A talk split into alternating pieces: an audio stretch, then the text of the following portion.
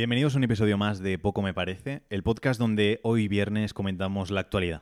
Vemos qué cosas han pasado en España, qué cosas han pasado en el mundo que a lo mejor son también interesantes y como siempre lo comento de la mano de Pablo. Buenas tardes, buenos días, buenas noches. ¿Qué tal, Javier? Viernes de actualidad. Que me encanta este día, de verdad. O sea, día, por favor, de, mm, de, relax, pero también un poquito que hoy, hoy ya os digo que vamos a dar caña. Bueno, yo no. Ya sabéis que Javier aquí el que mete la cizaña. Pero hoy vienen cosas muy curiosas. Como adelanto, ¿vale? Voy a dar aquí un pequeño adelanto. Que sepáis que una de las noticias. Lo voy a dejar ahí. Es que, es que de verdad, o sea, quiero crear un poquito de hype porque hoy lo tenemos. Así que relajaos. Di, la temática para No, no, no, no, no lo voy a decir. No lo voy a decir. Simplemente que la gente se va a hacer más rica después de este podcast. La gente se va a hacer más rica después de este podcast. Hoy buen adelanto. Eh, decir que yo si me cabreo en las noticias es porque Pablo ha escogido noticias que hacen que me cabreen. Y el cabrón ya lo hace a propósito. decir, mira, he pillado una noticia que te va a gustar, ya verás cuando te la lea, ya verás. Entonces, eh, veremos a ver qué nos adelanta. Y nada, por, por avisar que los lunes eh, toca entrevista o toca algo que comentemos, a ver si Pablo consigue una entrevista molona y os trae a alguien potente que nos cuente un poco su historia. Los miércoles resolvemos preguntas y respuestas que podéis mandar a pablo de sanpedromedia.com y los viernes comentamos un poquito la actualidad. Entonces, si aprendéis algo hoy, si os reís, si sacáis algo, eh, compartidlo, porque llevamos una semana que casi no ha aumentado en los oyentes y eso ya sabéis que no ponemos ni publi ni hacemos vainas raras con el podcast, simplemente es que si os gusta, lo mováis. Si no, quiere decir que esto no está gustando, entonces estamos haciendo un mal trabajo. Así que si es positivo y os aporta algo, que lo compartáis para que podamos llegar a más oídos. Maravilloso, pues dicho esto, empezamos con la primera noticia y hoy voy a, ser un poquito cañero contigo hoy, porque yo creo que también la gente lo está esperando, a ver cómo reaccionas a esto. Ya te digo que la principal noticia tiene que ver con amigos tuyos, eh, con, con... no, de que te ríes, o sea, ya, ya, ya, ya, ya, ya, amigos pueden ser. Ya, ya no sabes qué amigos pueden ser. sociable. Vale, vale, perfecto. Bueno, pues agárrate a la silla, bebe bien agua, porque la noticia tiene que ver con nuestros amigos de Podemos. ¿De acuerdo? Buenos amigos. Eh, nuestros amigos de Podemos. Best Friends Forever. Best Friends Forever. Perfecto. Que yo sé que. Bueno, que. Mm, sí, que los podemos invitar algún día a poco, me parece. Eh, eh, Podemos, Javier, propone bajar. Atención a esto, por favor, y todo el mundo que nos esté escuchando un 65% la cuota a los autónomos pobres, y pobre lo ponen entre comillas, y subirla un 330% a los que más ganas. Ganan. Me parece 330. Escucha, pero un momento. Entendiendo que para ellos pobre es menos de 1.300 euros al mes facturado y ricos o gente que gana bien son más de 1.700 facturados al mes. Son te la dejo. de beneficio, ¿no? Porque es de lo beneficio, que exacto. De beneficio. Vale. Te lo dejo para ti. Eh, ya. Mira, esto te cuento algo que dice siempre mi familia, porque sobre todo mis abuelos por parte materna eran agricultores y se dedicaban, bueno, dentro del norte a lo que te puedes dedicar a la agricultura, que son todo campinos pequeños, pero lo hacían. Y muchas veces hablan de mm, cómo la gente de ciudad pone leyes para la gente del campo cuando no han pisado el campo en su vida. Y entonces, por ejemplo, tienes que pedir permiso para cortar un árbol en tu propia finca y cosas así. Y em, creo que pasa lo mismo con el tema de las empresas y los autónomos. Que personas que no han sido autónomos en su vida ponen leyes para, eh, para gente que es autónomo y que está currando y que se está partiendo el lomo día tras día, mes tras mes, para esa parte. Y no se tienen en cuenta, solo se tienen en cuenta como la situación del momento. Y no se tiene en cuenta, pues, el cómo va a avanzar o cómo no. Lo primero de los tramos es que ojalá, pero no todos los autónomos ganamos lo mismo todos los meses. Entonces, ¿cómo narices vas a cuadrar la cuota de autónomos según lo que gana la persona? Porque seguramente pase como las ayudas del COVID, que es, no, respecto a lo que ha pasado el año pasado. Ya es que el año pasado a lo mejor tuve un año de mierda, a lo mejor estuve de baja, a lo mejor no pude trabajar porque tuve un hijo, por cualquier motivo. Y es muy cambiante, es que piensan que es como como sus puestos de trabajo, que es todos los meses yo voy, me siento en un sillón, estoy de charla, si me apetece aparezco en el Parlamento, si no, no, y cobro todos los meses X billetes todos los meses por no hacer prácticamente nada, respecto a la mayoría de los autónomos, que creo que en esas cifras por debajo está el 80% y por encima el otro 20%, pero que están currando de sol a sol todo el tiempo y que todos han pasado por los diferentes procesos y que lo suyo es que el que esté abajo pueda ir escalando un poquito más arriba y que te apetezca seguir escalando. Mil euros como autónomo es una puta ruina porque estás currando normalmente mucho más que en cualquier puesto de trabajo. y lo suyo es que lo haces con la esperanza de poder llegar a un futuro mejor y no pensar, joder, no quiero estar ganando más pasta, porque si gano más pasta me van a crujir y voy a tener que estar jodido pasando, porque he pasado de 1300 a que a 1500, a 1700 y decir, hostia, ¿para qué voy a esforzarme en seguir progresando si en cuanto pase a ganar 400 euros más voy a tener que pagar eso de cuota de autónomos? Y que ojalá fuese eso el único impuesto que hay que pagar, pero que no es que digas, pago esto y ya está, y luego soy libre. No, es que tienes que pagar un montón de cosas más y se vuelve imposible el hecho de hacerlo. Y algo que la gente no tiene en cuenta es que, obviamente, estas leyes y cualquier cosa que hace el gobierno normalmente acaba jodiendo a las personas que están abajo. Y aquí Podemos siempre lo plantea, no, esto lo van a pagar los ricos, vosotros os vamos a ayudar y vais a pagar menos. No, es que prácticamente nadie de manera sostenible aguantan el tiempo ganando 600 euros al mes eh, netos de autónomo, o 700, 800. Lo suyo es que vas progresando y al final vas a progresar y te van a crujir. Y al final va a afectar a los de siempre, a los que estamos en el puto medio, que estamos currando como animales, para intentar hacer de lo nuestro algo un poquito medio decente. Y cuando llegas a cierto nivel, ¿Te crees que a los ricos les importa eso? Uno, porque ganan mucho y dos, porque ya tienen las herramientas para hacerlo en la manera en la que no afecte. en la noticia que me, que me, enseñaste antes, creo que el tramo máximo es más de 4.000 euros de beneficio al mes. Pero es que la norma general ya es cuando pasas de 4.000 euros de beneficio al mes y para no pagarte tú como autónomo 4.000 euros de beneficio al mes, te creas una empresa, con esa empresa te pagas una nómina de 3.000 euros al mes para no llegar a ese tramo porque los autónomos ya pagan otros impuestos por tramo y entonces pagas menos y ya está ajustado. ¿Qué pasa? Que para eso tienes que tener un poder adquisitivo, tienes que tener unos conocimientos y tienes que tener gente que te asesore bien. Normalmente, ¿quién tiene eso? Pues las personas que tienen más pasta. Entonces, a las personas con pasta no les va a afectar. Las personas con pasta van a tener la forma de poder hacer no pagar esos impuestos o no tener que, les, que no les afecte de manera mm, grave. Y si les llega a afectar de manera grave, ya te digo que cogen y hacen pum, me voy de España como han hecho los youtubers y como han hecho otras personas para decir, no voy a pagar los impuestos. ¿Qué pasa? Que se va a quedar en España, pues el que antes estaba pagando una cuota de autónomos de 300, ahora de repente se ha dejado el lomo trabajando 24 horas al día durante años, pasa a ganar 2.000 euros, uh, 2.000 euros al mes por trabajar 16 horas al día, qué locura.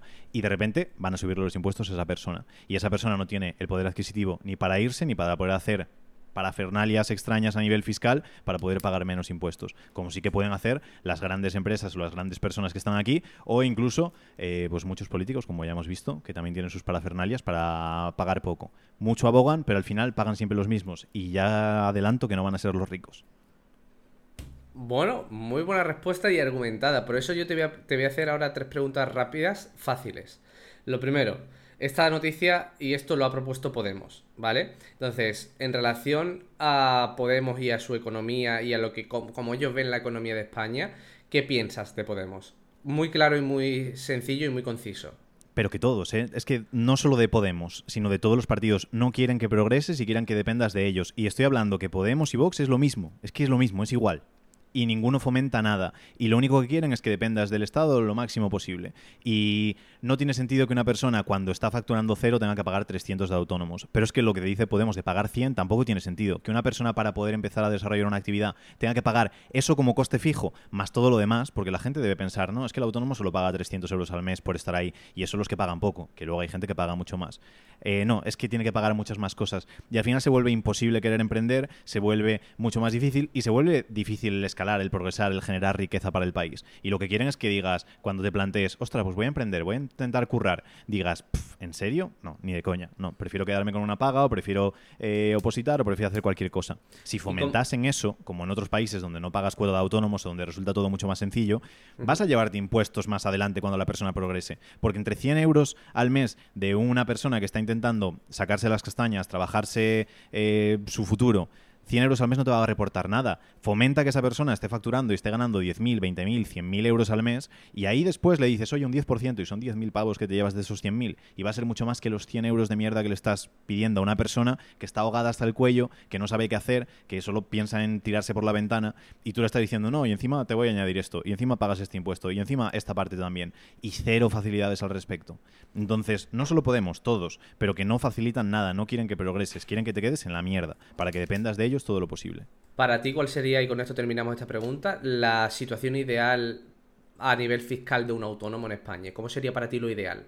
Desde un inicio, facturo cero hasta que facturo 100.000 mm, al mes. ¿Cómo sería para ti, como emprendedor, la situación ideal? Es que lo normal sería, sobre todo en un inicio, ayudar todo lo posible, porque quieras o no, cuando estamos eh, avanzando, ahora empieza, se crea una agencia de marketing a alguien y quiere competir conmigo y está jodido, porque tenemos mucha más experiencia, tenemos muchos más clientes, tenemos muchos más recursos, tenemos un montón de cosas. No digo que el Estado debería colocarlo en mi misma posición, pero por lo menos no joderle la vida para que pueda por lo menos progresar un poquito. Entonces, ¿quieres empezar un proyecto? Tío, no empieces pagándole ya impuestos, que vas a tener que pagaros desde el principio de manera indirecta o de manera directa, pero no una cuota todos los meses cuando estás facturando a lo mejor cero.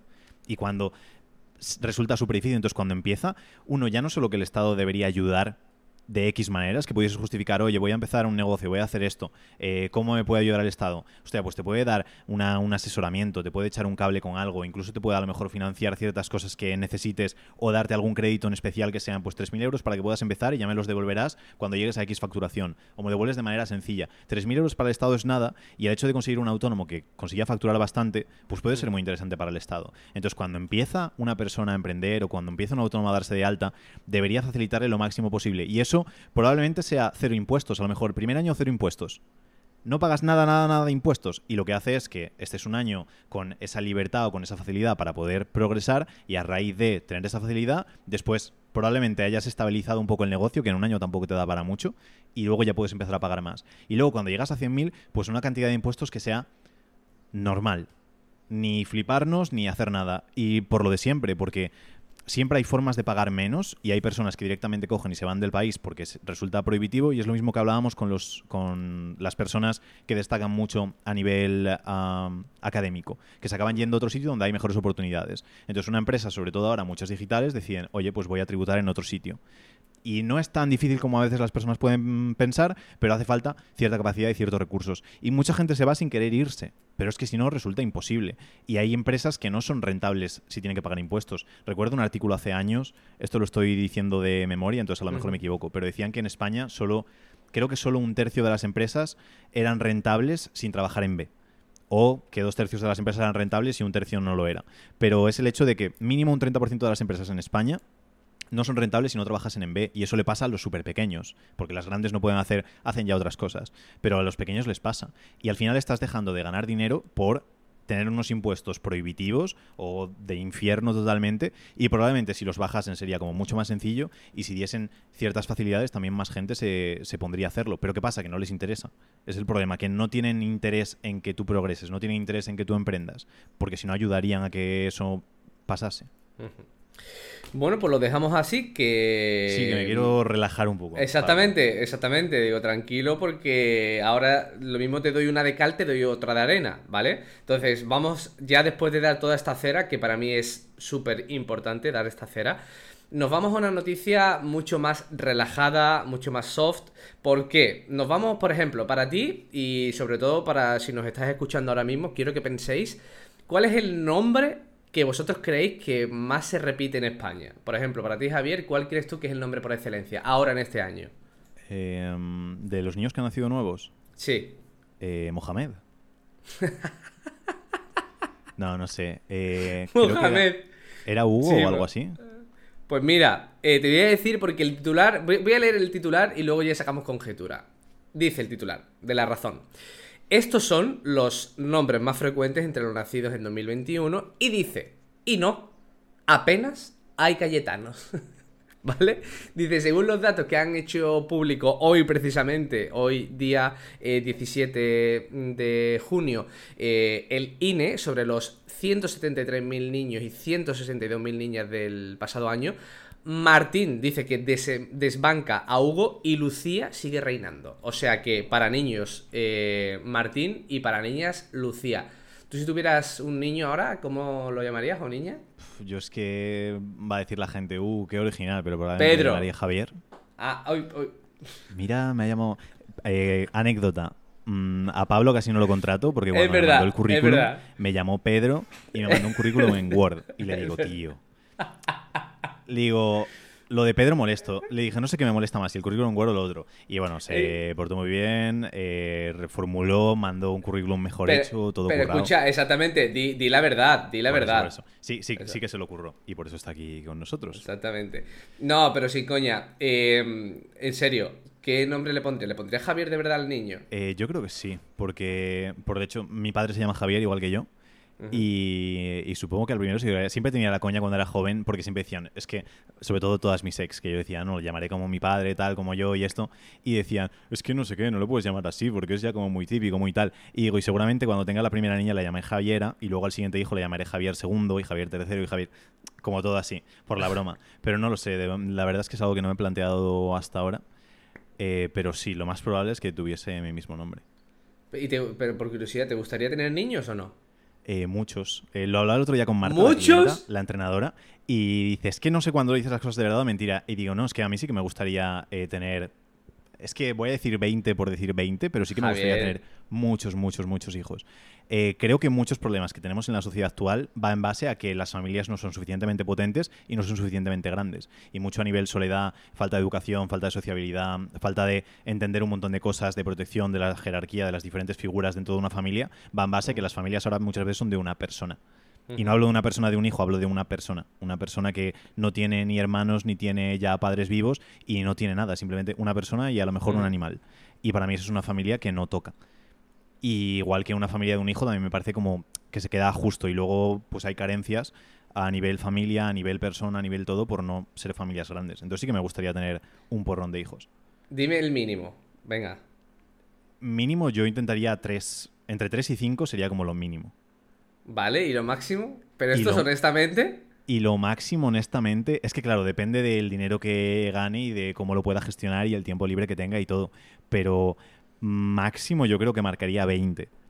Pero 20, ojo, cuidado. Es que, eh, bueno, es que mi. Para que la gente entienda el contexto, em, tanto mi familia materna como paterna considero que se han criado muy bien y tienen una muy, buena relación a nivel familiar. Y mi padre son seis hermanos y mi, mi padre son siete hermanos y mi madre seis o al revés. Eh, perdón si me dejo algún tío por ahí entre medias. Y de la edad de mi abuela había gente en mi pueblo con 18 hijos, 19 hijos, 20 hijos, cosas así. Y te da unos beneficios en una familia tan grande que no te da otros. Obviamente hay que currarlo, como todo, pero si lo curras creo que sí que es muy positivo tener una familia muy grande.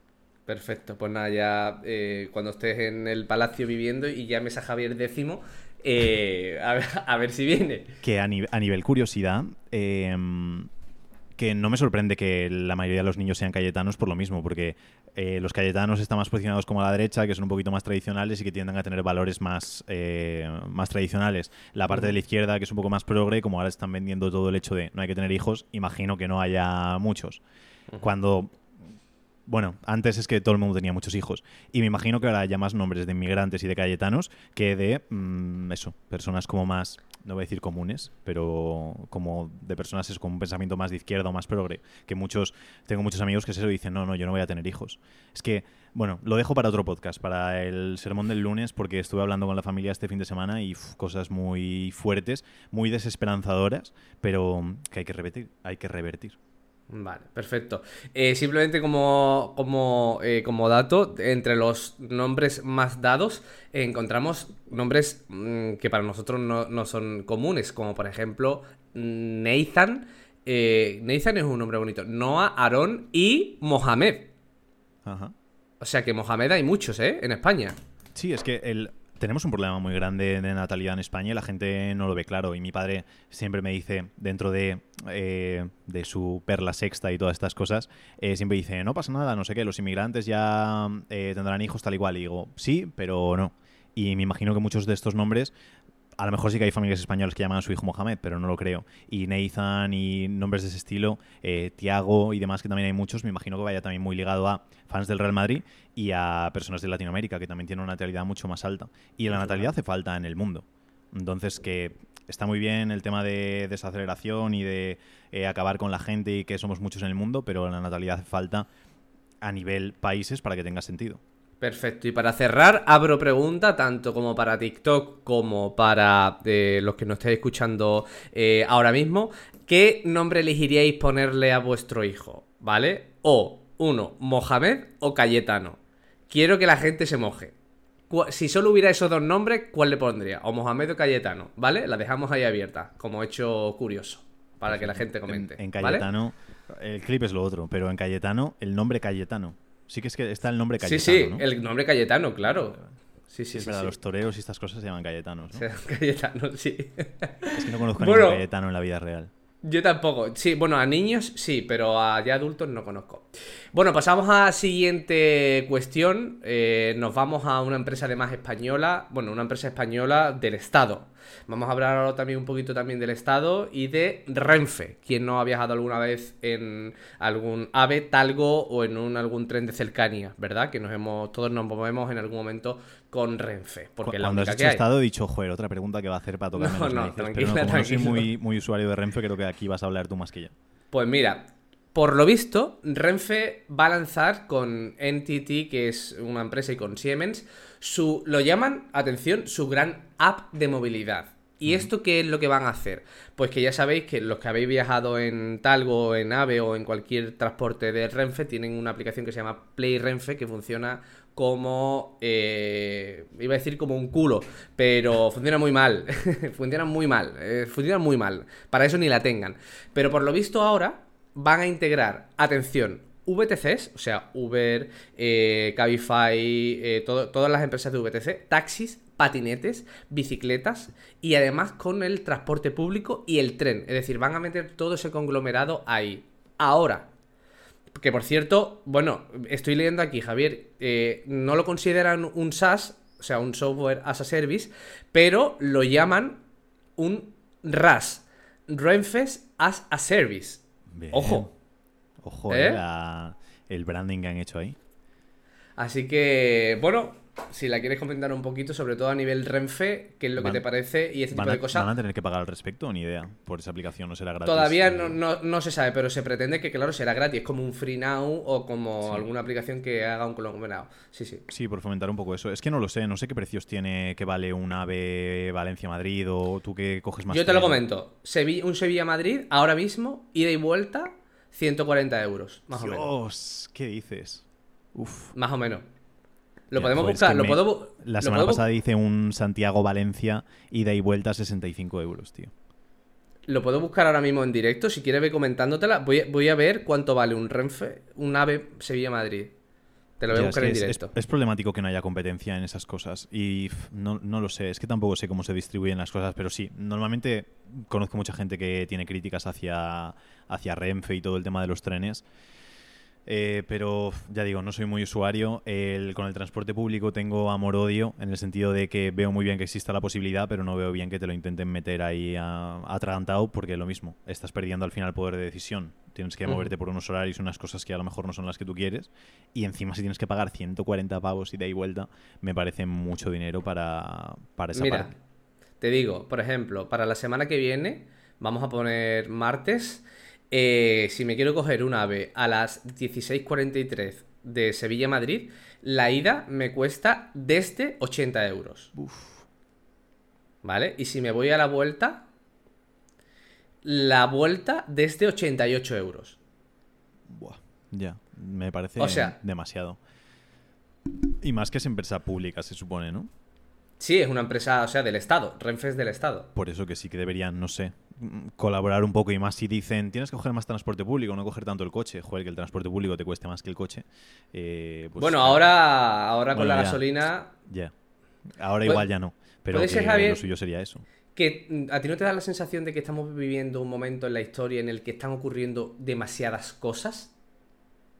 Eh, sí, es que no me quiero meter muy conspiranoico, pero mm, eh, muchas veces hacen tanto atentados de falsa bandera como eh, noticias mm, que le dan más bombo a lo mejor del que debería y muchas veces por tapar cosas que a lo mejor son un poco más importantes.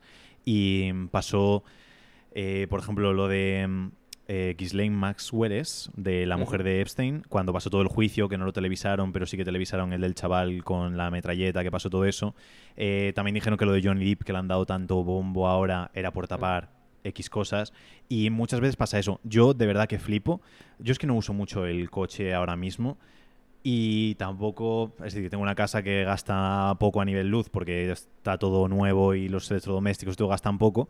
Pero, joder, me puedo permitir, aunque me subiesen la gasolina 5 euros, me iba a tocar los cojones, pero más o menos me la puedo permitir. Pero mucha gente, digo, hostia, no sé cómo narices aguanta la gente y hasta qué punto están dispuestos a remar. Pero es más, lo que me cabrea muchísimo, que intento ya no mirarlo, es el tema de, en Twitter, cuando sale algo a nivel del precio de la luz, pasó hace un par de fines de semana que pagamos durante dos horas casi cero de luz y toda la gente, ah, esto ya no lo abren los telediarios en portada diciendo que gracias al gobierno estamos pagando la luz hoy a cero euros y todo el resto de... Y digo, pero vamos a ver, ¿cómo se puede ser tan borrego?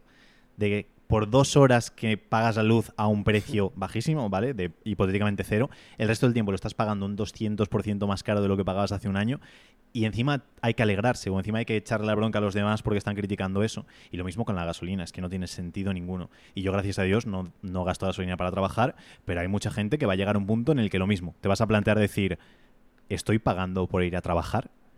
Y ahí es cuando tienes que decir... ¿Hay Agenda 2030? Claro que hay Agenda 2030. Claro que hay Agenda 2030. Pero sí, clarísimo. Y yo voy a luchar todo lo que pueda en contra, pero la gente, mucha gente creo que está feliz. Es decir, hay un meme por ahí que era eh, lo típico de alguien meando al, al, otro lado de la verja y una persona así como si estuviese lloviendo. Y decían, esto es como el gobierno actual, dice que te está meando en la cara y, y parece que tú estés pidiendo más.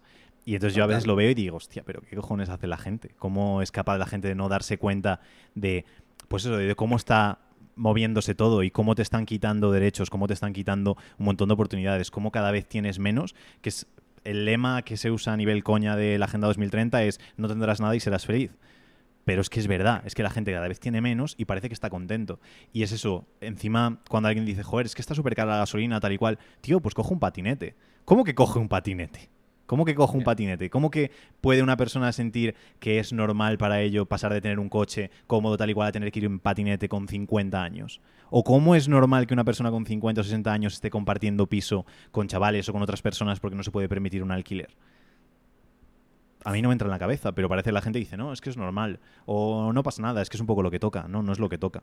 Y en parte es responsabilidad de la gente de decir, oye, mm, no estoy de acuerdo esto, y en, y en parte es responsabilidad también de nosotros, de los que pensemos que existe una Agenda 2030 y que pasa lo que pasa, que no permitamos que se hagan muchas cosas o que no normalicemos sobre todo muchas cosas que están pasando, que no normalicemos esos precios de bienes de primera necesidad, que no normalicemos que la gente nos quiera prohibir ciertas cosas y que intentemos en la medida de lo posible haciendo cosas o legales o ilegales en el sentido de decir pues voy a coger y voy a comprarle la carne y voy a comprarle las verduras a eh, mi vecino o a la granja que esté al lado y le pago en B y sea lo que sea, pero lo que tienes que hacer es intentar comer sano y no comer mierda que te intentan meter.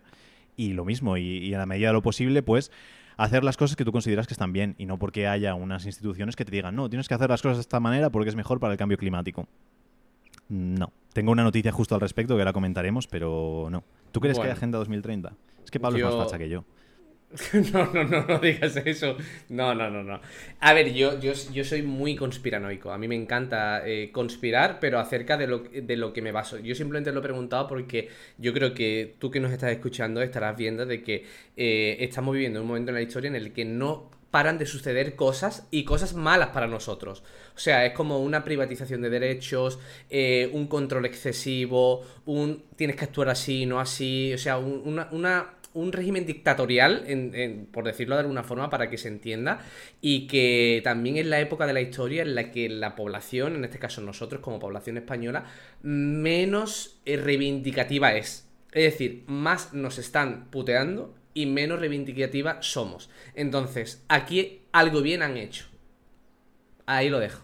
No, ya te digo, lo han hecho brillante y la estrategia a nivel general es, brillante, brillante el cómo se, cómo se hace todo y la gente muchas veces, yo es lo que digo, hay que cuestionarse todo muchas veces. Hasta que llegues a, a, tener un nivel de certidumbre tan alto que puedas decir, bueno, asumo que lo que me dicen es cierto, pero en el momento en el que algo te medio chirríe, que digas, vale, me voy a cuestionar todo cuando haya una parte de esa pieza que te chirría y dices, vale, a lo mejor estaba dando por hecho que todo esto demás era cierto y a lo mejor no, pero no tenemos que olvidar que hace eh, un año o dos años tú no podías salir de casa a hacer deporte, pero sí podías salir a comprar tabaco, por ejemplo. O que dicen que comer carne de animales tranquilamente que se lleva haciendo toda la vida, que están pastando en el campo y que después tal, si es carne de calidad, que eso es cancerígeno y está mal, pero que es súper bueno para el medio ambiente y para tu salud comer carne que está hecha en laboratorio con cosas de laboratorio o que beber leche de vaca es súper malo porque ¿quién bebe eso cuando los niños dejamos de beber leche y menos de otra especie? Pero sí que eh, frutos secos centrifugados y con un montón de productos químicos, sí que eso es saludable y es sano para las personas. O que echarte potingues, es decir, que el tomar el sol está mal, pero echarte un potingue químico en la piel y luego ponerte al sol, que eso sí, que eso es saludable. Y muchas veces lo ves y dices, madre mía, pero qué absurdo parece todo pero es que es tan bien hecho y tan bien comunicado y de manera tan... Si estás metido en el mundo del marketing lo ves, que dices, pones una persona con una bata diciendo algo y esa persona con la bata parece que es, mucho más así. Los de la sexta, cuando ponen a el experto, que tienen a personas que son expertos en todo. en todo, sí, sí, sí. por eso. Pablo Luna, experto en epidemiología, no sé qué, no sé cuánto. Sale un tío ahí todo de esto diciendo no sé qué, no sé cuántos tal. Y dices, hostia, si lo dice la sexta y lo dice un tío que es experto en no sé qué, pues será así. Pero si te cuestionas un poco dices, hostia, pues no, pues igual es absurdo. Igual esto que me dicen no tiene ningún sentido. Y luego lo que digo antes, igual que eh, los ricos pagan menos impuestos que la gente que está en el medio, yo, por ejemplo, no hice confinamiento porque era autónomo y tenía esa posibilidad de hacerlo. Un momento, generamos polémica, polémica, polémica. Cuenta. Si no cortamos, ¿tú estás vacunado? Eh, no, yo no estoy vacunado. Vale, yo tampoco. Ala, el Pablo no está vacunado, qué feo. Eh, no, y lo he comentado dos o tres veces por Instagram y me han llegado los, peores comentarios que he recibido nunca jamás en mi vida fueron sobre eso. Y recuerdo la primera vez que lo dije, creo que bajé 300 seguidores ese día de un montón de gente de eres un no sé qué, un no sé cuántos, encima de decirlo. Y luego mucha gente que me dijo, eh, hostia, gracias, porque yo me lo estaba planteando y al final no. Y para mí el, el peor comentario que recibí nunca, que encima es de una persona que conozco en la vida real, eh, fue cuando en Valencia eh, cancelaron o prohibieron el ocio nocturno para las personas que no estuviesen vacunadas. Y dijo, tío, al final me voy a vacunar. Y digo, ¿por? Y dice, porque mm, ahora que no te dejen ir a discotecas sin estar vacunado es que es como limitarme mucho al final en la vida y todo eso. Y digo, hostia, si priorizas en lo que crees respecto a salir de fiesta, al final acaban ganando los de ese mensaje. Y ya veis que ya está, pues que ya se ha terminado y fin y ya está. Y no creo para nada, es decir, todas las personas de mi familia, creo que menos un primo mío, y mi familia son cincuenta y pico personas, están todos. Y me han dado mucha caña al respecto. Y, obviamente no quiero que pase nada respecto a eso y ojalá eh, haya sido mala decisión mía y buena decisión de ellos. Entonces, no me alegro ni me apeno ni por nada. Y, no pienso que ni los no vacunados tengamos que decir, ah, jodeos ahora, no sé qué, no sé cuántos, que hay miocarditis y tal. Ni las otras personas. Al final ha sido una parte que estaba arriba que han metido el mensaje que les ha cuadrado a la población para hacer lo que han querido con ellos y que después se desentienden de absolutamente todo.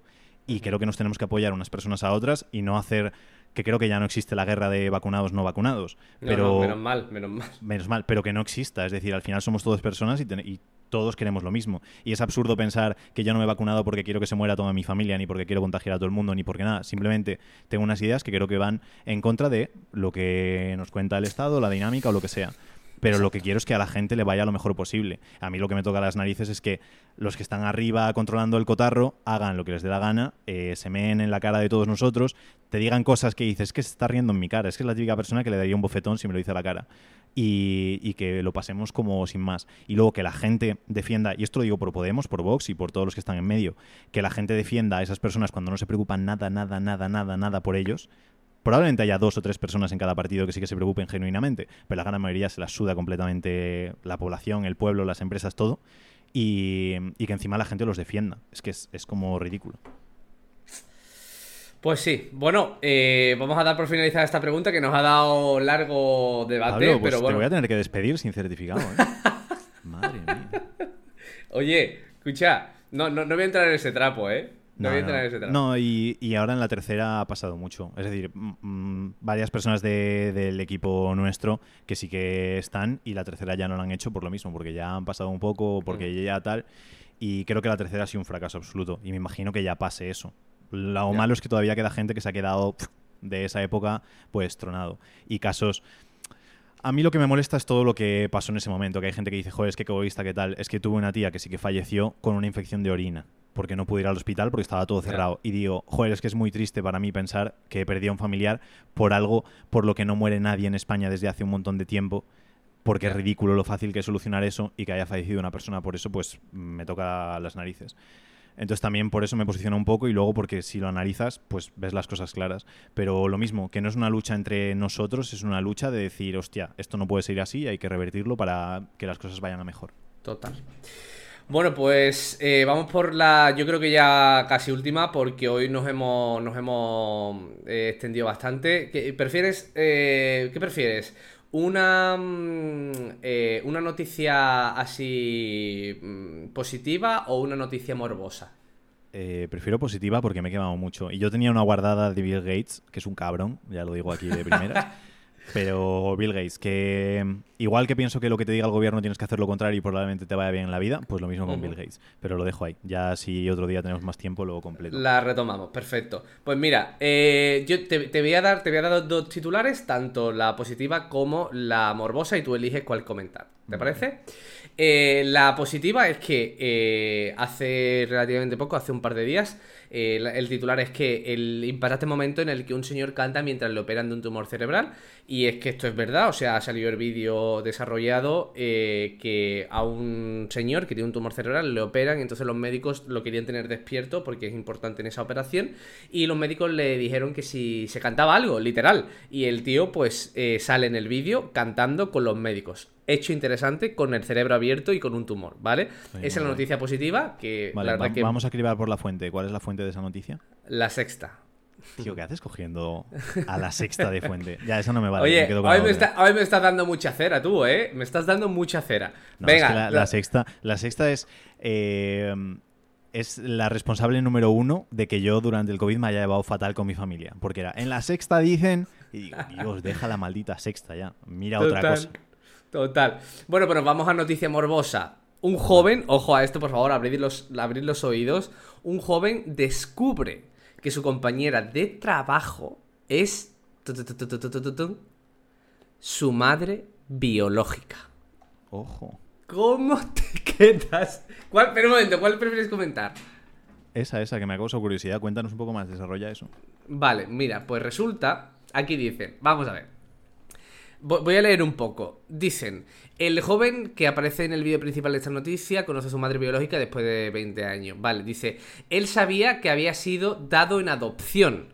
Lo que no imaginaba es que años después encontraría a su madre biológica en el mismo hospital en el que trabaja y que ella fuese su compañera.